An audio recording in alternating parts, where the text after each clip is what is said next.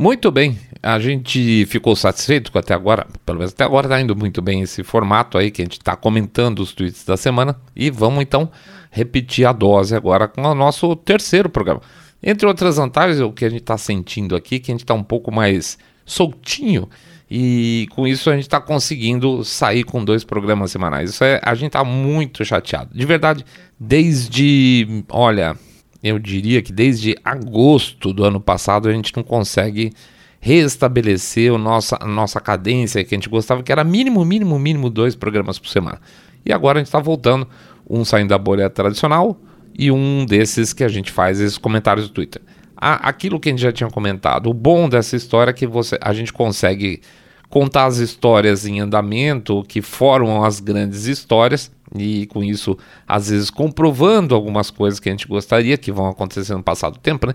comprovando as famosas teorias conspiratórias conforme elas vão sendo derrubadas do, do campo da conspiração e se tornando realidade. Então é um, um formato legal de se trabalhar.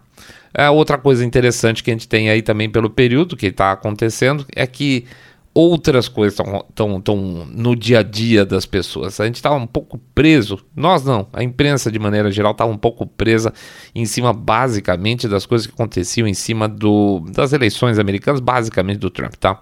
E agora não, a gente está com mais assuntos acontecendo por aí fora, qualquer, daqui a pouco a gente vai fazer uma atualização em relação ao que está acontecendo lá no Níger, também tem um pouco mais de Ucrânia para falar pela frente, não hoje, mas o, o, o mundo está saindo um pouco dessa daquela pasmaceira de ficar falando só sobre prisão ou não prisão do Trump, tá?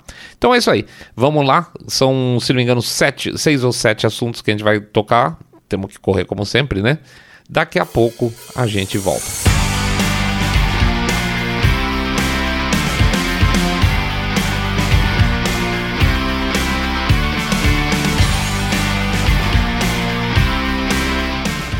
Mais um programinha freestyle. Tô gostando disso, viu?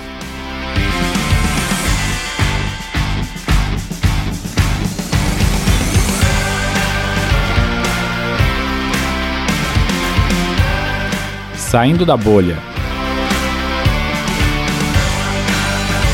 Menos notícia, mais informação para você. O primeiro tweet que a gente quer comentar foi um tweet que a gente fez com vídeo, tá? A gente fez, colocou um vídeo no ar no dia 10, é, no dia 10 de agosto, que foi o vídeo do da minissérie aí que está começando, na verdade. Não sei se vai ser uma série ou se vai ser um programa é, recorrente da, do Daily Wire com o Ben Shapiro chamado Facts. Vamos ver, se for interessante o formato, a nossa intenção é, e se ele também não começar a ficar muito grande, etc e tal, a gente tem intenção eventualmente de começar a publicar junto com eles lá, tá? Fazer o mesmo esquema que a gente tá fazendo com o Tucker, só que o Tucker tá muito comprido, tá tudo entrevista de uma hora.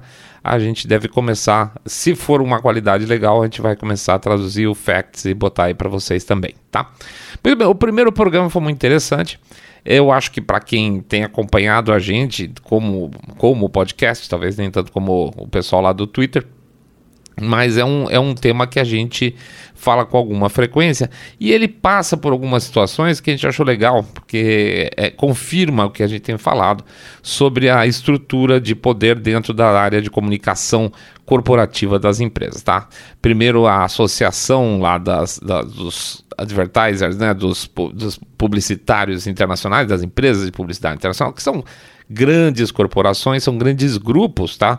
Quando você fala, ah, tem a África, tem a Thompson, tem sei lá, as famosas agências de publicidade brasileiras, estão todas debaixo mais ou menos de meia dúzia de guarda-chuvas internacionais. Ou seja, repete-se aquilo que a gente vê em outras indústrias pelo mundo, na publicidade não é diferente, tá, gente? A, gente tem grandes grupões e você tem uh, agências que trabalham debaixo desses grandes grupos, que é uma maneira de como teve uma grande consolidação lá no início dos, no, dos anos 2000, é, geralmente, como uma agência de publicidade não pode atender clientes concorrentes, o cara é dono de duas agências é, concorrentes entre si, então ele pode atender com a, a Volkswagen, com B a Ford, a, com a C a, a Fiat, tá? Então isso é relativamente comum no mercado, é uma, é uma certa mentira de que você não tem é, agências trabalhando com concorrentes dentro do meu mercado, porque os grupos são, atendem sim, tá? Então, o, o, o Ben Shapiro, nessa história, ele, ele lembra da associação desses grandes grupos, mais as empresas de redes sociais, mais o Fórum Econômico Mundial, que ficam estabelecendo as regrinhas do que, pode e que não pode para você ter uma segurança de marca. A expressão a gente vai usar de novo em outro tema, mas basicamente é aquilo que nós queremos que os anunciantes, onde nós queremos que os anunciantes joguem dinheiro. Tá? Se você fala aquilo que não deve ser da narrativa oficial, você não recebe dinheiro de patrocínio, vou lá. Então, assim, você tem tanto a pressão do, do da, da, rede social, das, das big techs, que não dão audiência para aquilo, prazer, saindo da bolha, como você, para aqueles que conseguem furar esse bloqueio da audiência, não receber patrocinadores que despejam grandes quantidades de dinheiro, no caso que ele fala sobre 40 bilhões de dólares e, e aí daí para mais. Então você não consegue sobreviver como negócio, e a partir do momento que você não sobrevive como negócio, você acaba não investindo mais em comunicação, para, para apresentação de pontos de vistas, eh, pontos de vista alternativos, tá?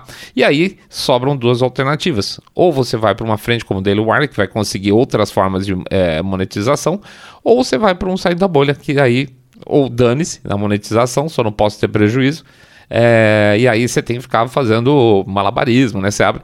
Aí sim, entra aquela história, né? Você abre a lojinha, você vende a camiseta, você vende a caneca, você vende o e-book, você faz assinatura lá no Apoia, você, você faz o Pix, aquele monte de coisa, para tentar girar os pratinhos e pelo menos não ficar no negativo quando você tem um espaço para falar. Então, hoje a gente consegue ficar lá no 6 por meia dúzia, tá ótimo, muito bem.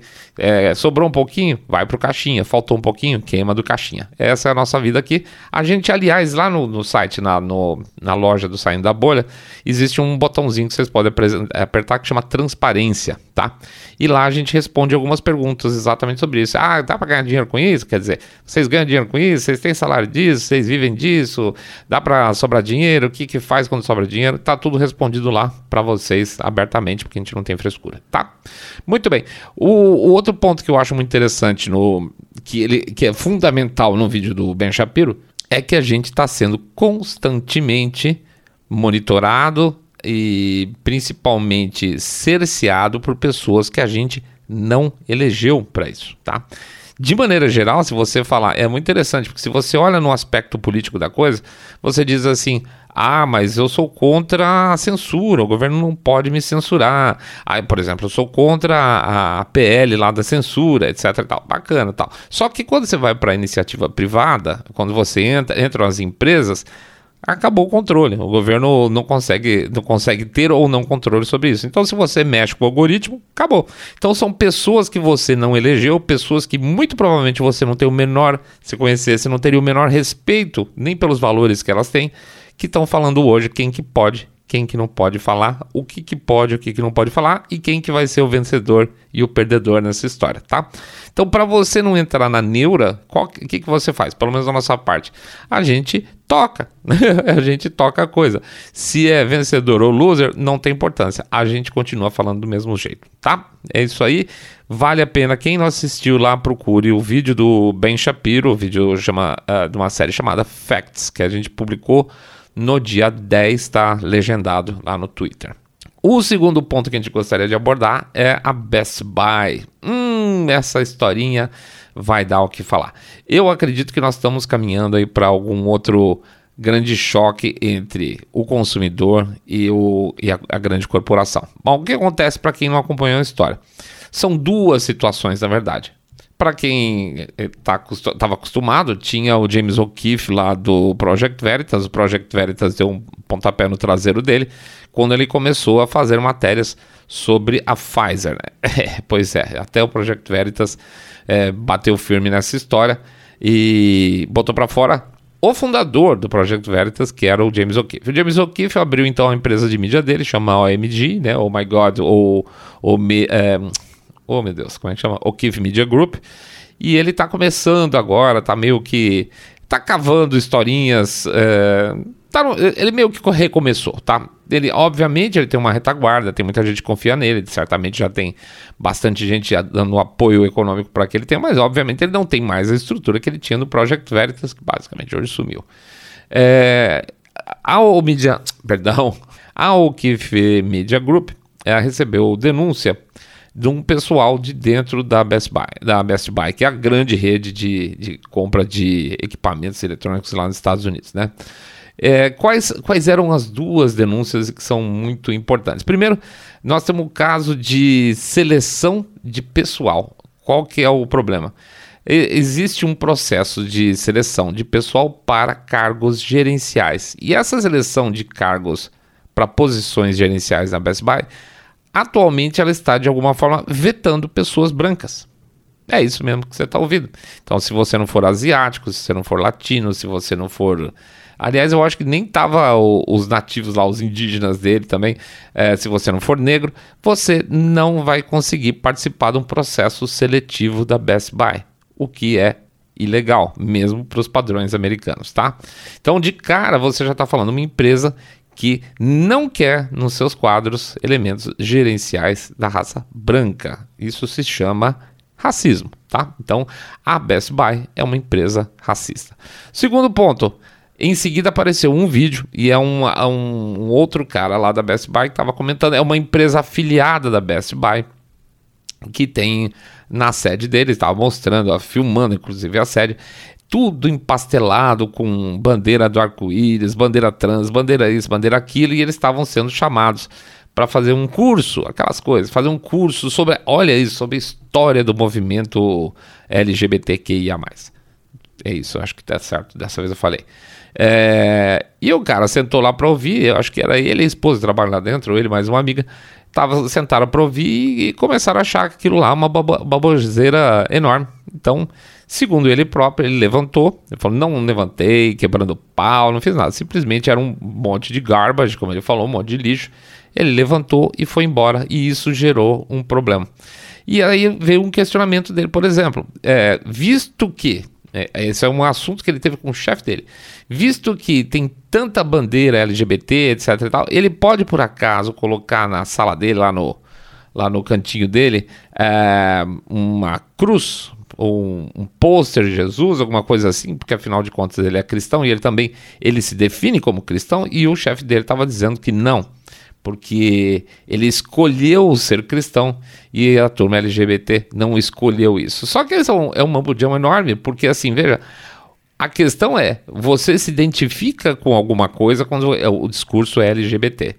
E eu concordo, o, o, funcionário lá, ele se identifica com o cristianismo, os valores dele são cristãos e ele gostaria de mostrar os valores dele dentro da área administrativa da empresa onde trabalha e não foi permitido. E aí, então, entra o segundo ponto que começa a pegar mal também para Best Buy, ou seja, não é permitido você expressar sua fé religiosa internamente, tá? Eles não estão falando, o cara não queria fazer, sei lá, pregação dentro da loja. Ele simplesmente queria lá que o canto dele tivesse, por exemplo, um pôster de Jesus. Mas não é permitido. Então, ou não é permitido para ninguém, ou é permitido para todo mundo, ou não é permitido para nada, ou é permitido para tudo. Essa é a questão. Não é definitivamente nada hum, democrático. As empresas não têm obrigação de ser democráticas, mas elas têm obrigação de ser justas, né? E a partir do momento então que você percebe que a Best Buy ela não, não só não valoriza, como ela rejeita os valores cristãos e ela rejeita pessoas da raça caucasiana branca, então tá na hora dos consumidores começarem a fazer alguma coisa a respeito, certo? Ou seja, se eu sou branco e ou sou cristão, porque eu posso ser latino, eu posso ser cristão, eu posso ser negro e ser cristão, eu posso ser é, branco e não cristão, todas essas combinações possíveis estão sendo rejeitadas pelas, pela Best Buy.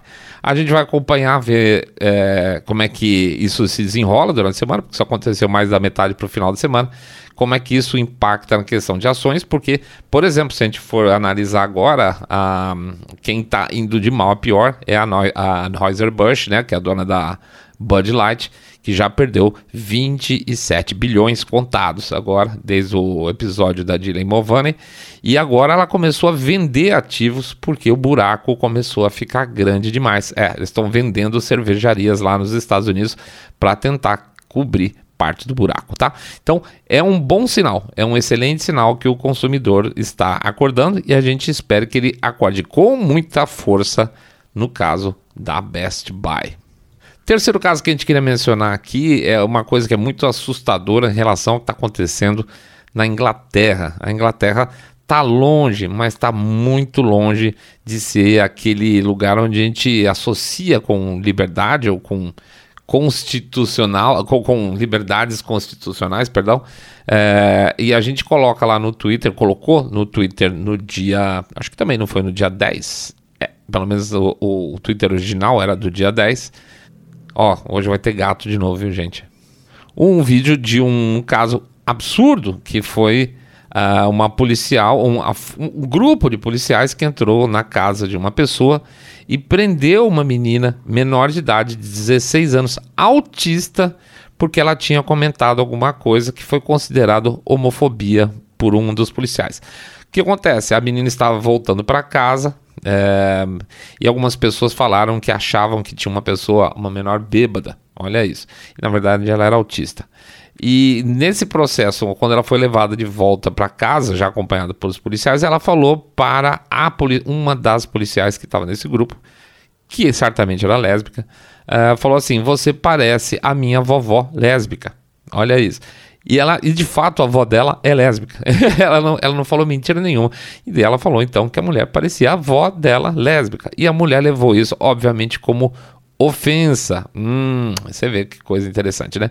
Levou isso como ofensa e decidiu prender a menina como uh, por uma questão de homofobia.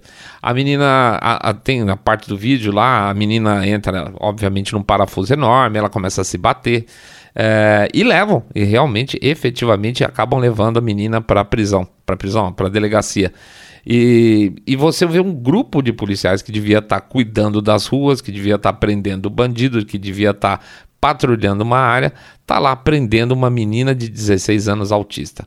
A, a polícia de Leeds, que é onde aconteceu esse negócio, está investigando o caso. Existe uma, uma, um pedido muito forte por parte da comunidade de que ela seja demitida é, e que seja processada pela atitude dela por, por excesso de abuso de poder, inclusive. Vamos ver. Isso está em andamento. A polícia de Leeds, ela, ela assim, ela, ela fez o comunicado meio ceboso, tá, gente? Ela não garantiu nada, não falou que achou um absurdo.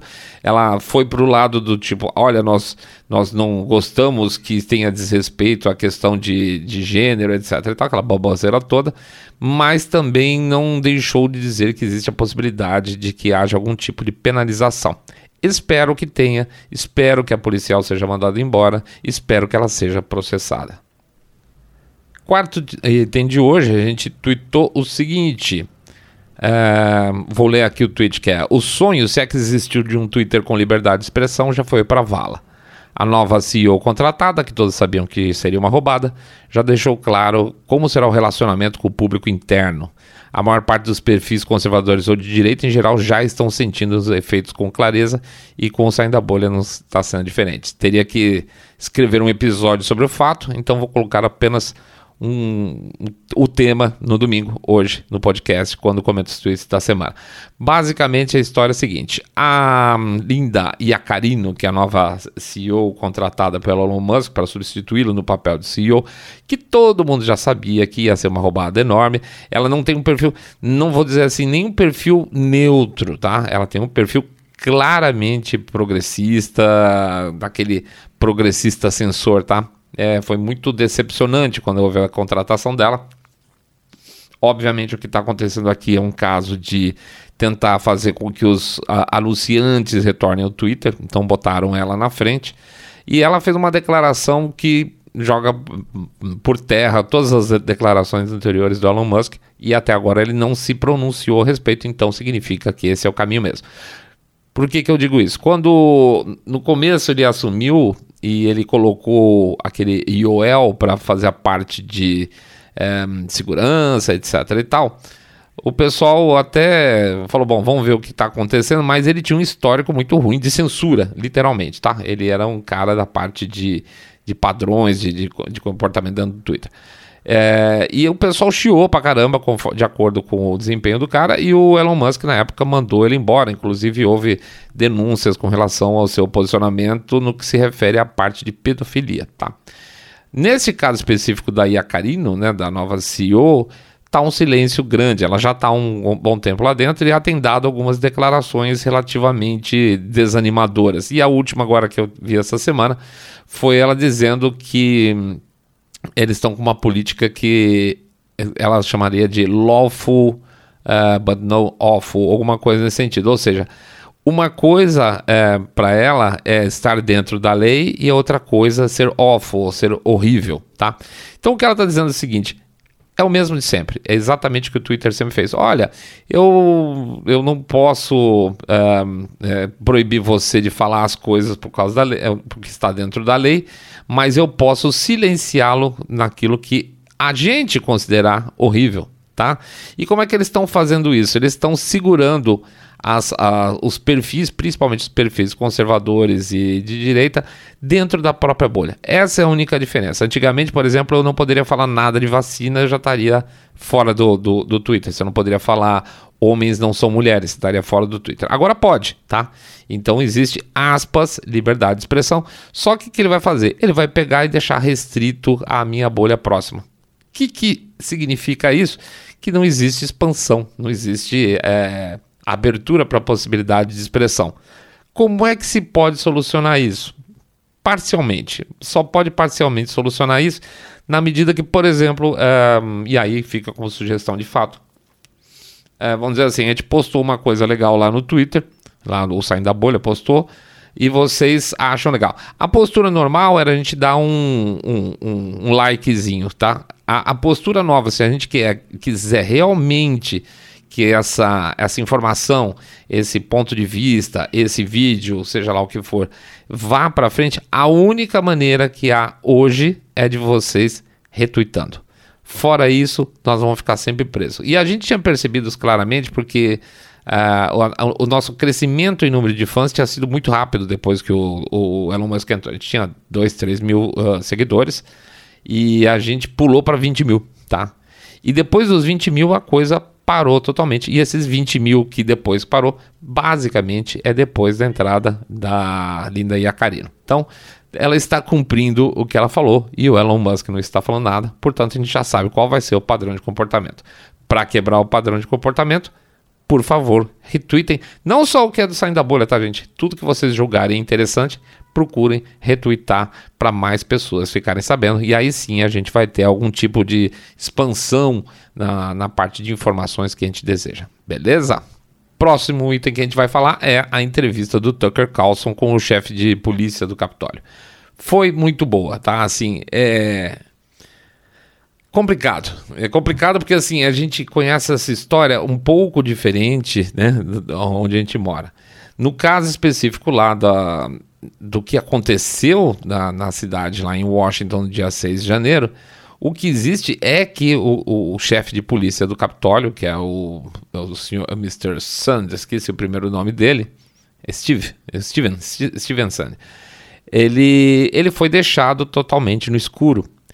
Havia 1.500 sinalizações de que algo deveria acontecer naquele dia, invasão, violência, tudo que aconteceu naquele determinado dia e que a gente sabe muito bem que foi insuflado todo esse processo, mas ele, como responsável pela segurança, ao contrário de fazer parte do time, como em outras histórias que a gente conhece, ele foi isolado, ou seja, não contaram nada para ele. Inclusive, a, a, o, o, o pessoal da área do Pentágono, ou seja, da área militar.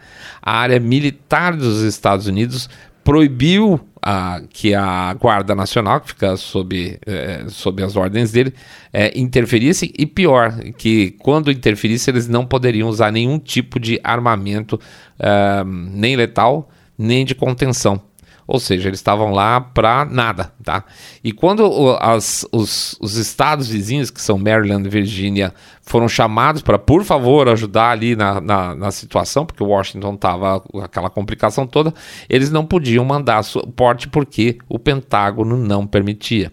Então, basicamente, o que o, o, o chefe de segurança conta é que foi deixado tudo aberto para que aquilo acontecesse e quando fossem insufladas as pessoas, algumas pessoas que isso fosse natural. Ou seja, por isso, é por isso que foi tão fácil entrar no Capitólio, que é um dos edifícios mais importantes do mundo e que tinha todos os congressistas naquele dia, é, ou seja, era um dia extremamente importante, onde aquilo lá estava carregado de autoridades, deixaram simplesmente desprotegidos para que aquela impressão de invasão, de tentativa de golpe de Estado é, acontecesse.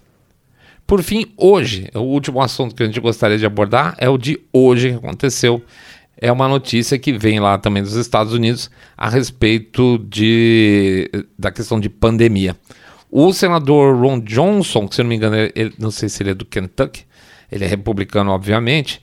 Ele foi pela primeira vez, ele estava na Fox e ele estava sendo entrevistado por aquela jornalista Maria, esqueci o sobrenome dela, a Maria.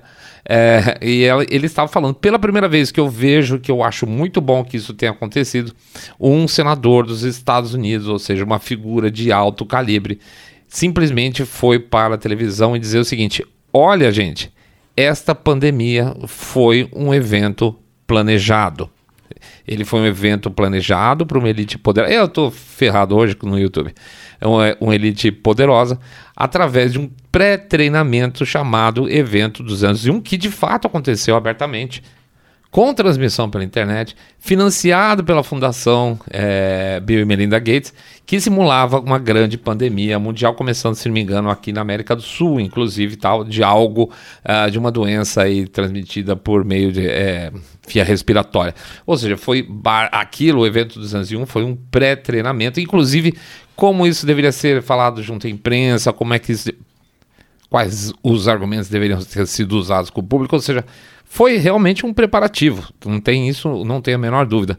E isso coincidentemente alguns meses antes da pandemia de fato acontecer. Então, pela primeira vez a gente vê é, uma figura é, importante, é um senador conhecido da oposição, na verdade hoje da, no, no, no Senado Federal eles são a maioria, mas falando isso abertamente na Fox, que é pelo menos um local que tem bastante acesso, pelo menos para o público uh, mais à direita. Inclusive a Fox ela tem um, uma parcela de público também mais independente uh, dentro do, da sua audiência.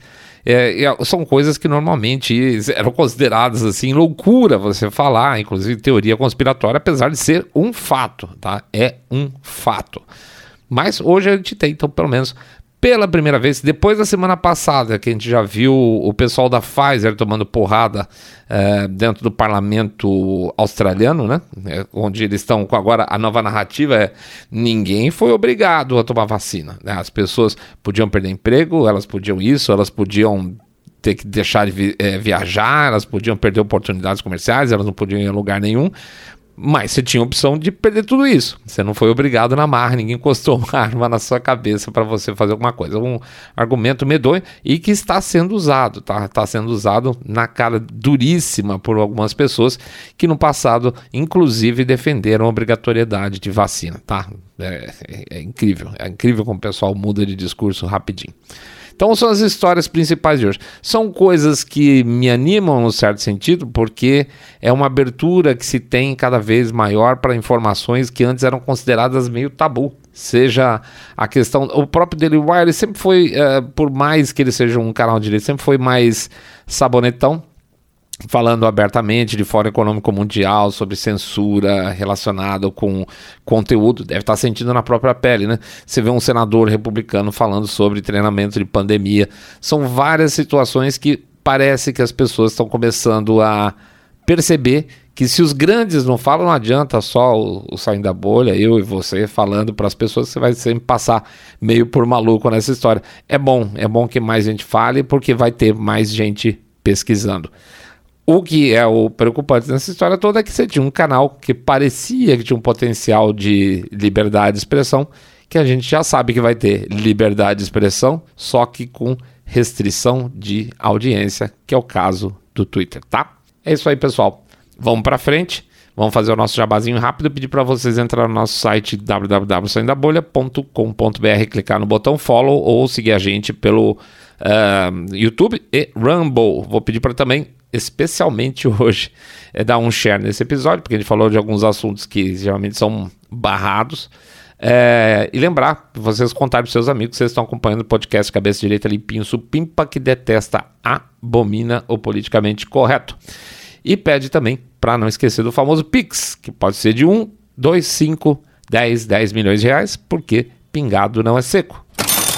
Ou um real por episódio, que também já ajuda pra caramba.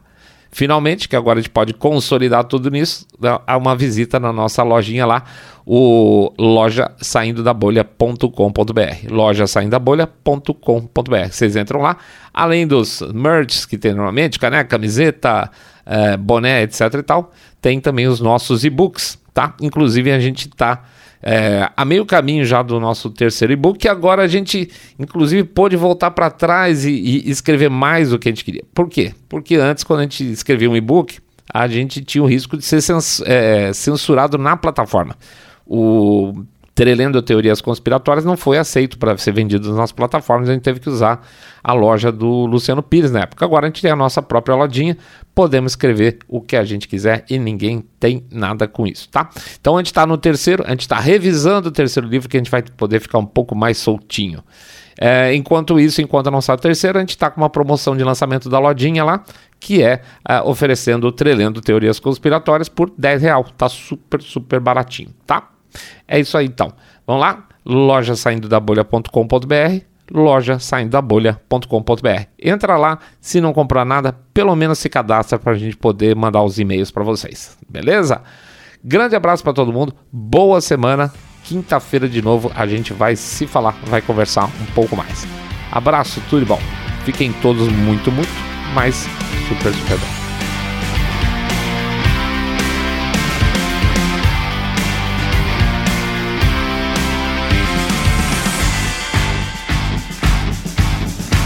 Saindo da bolha.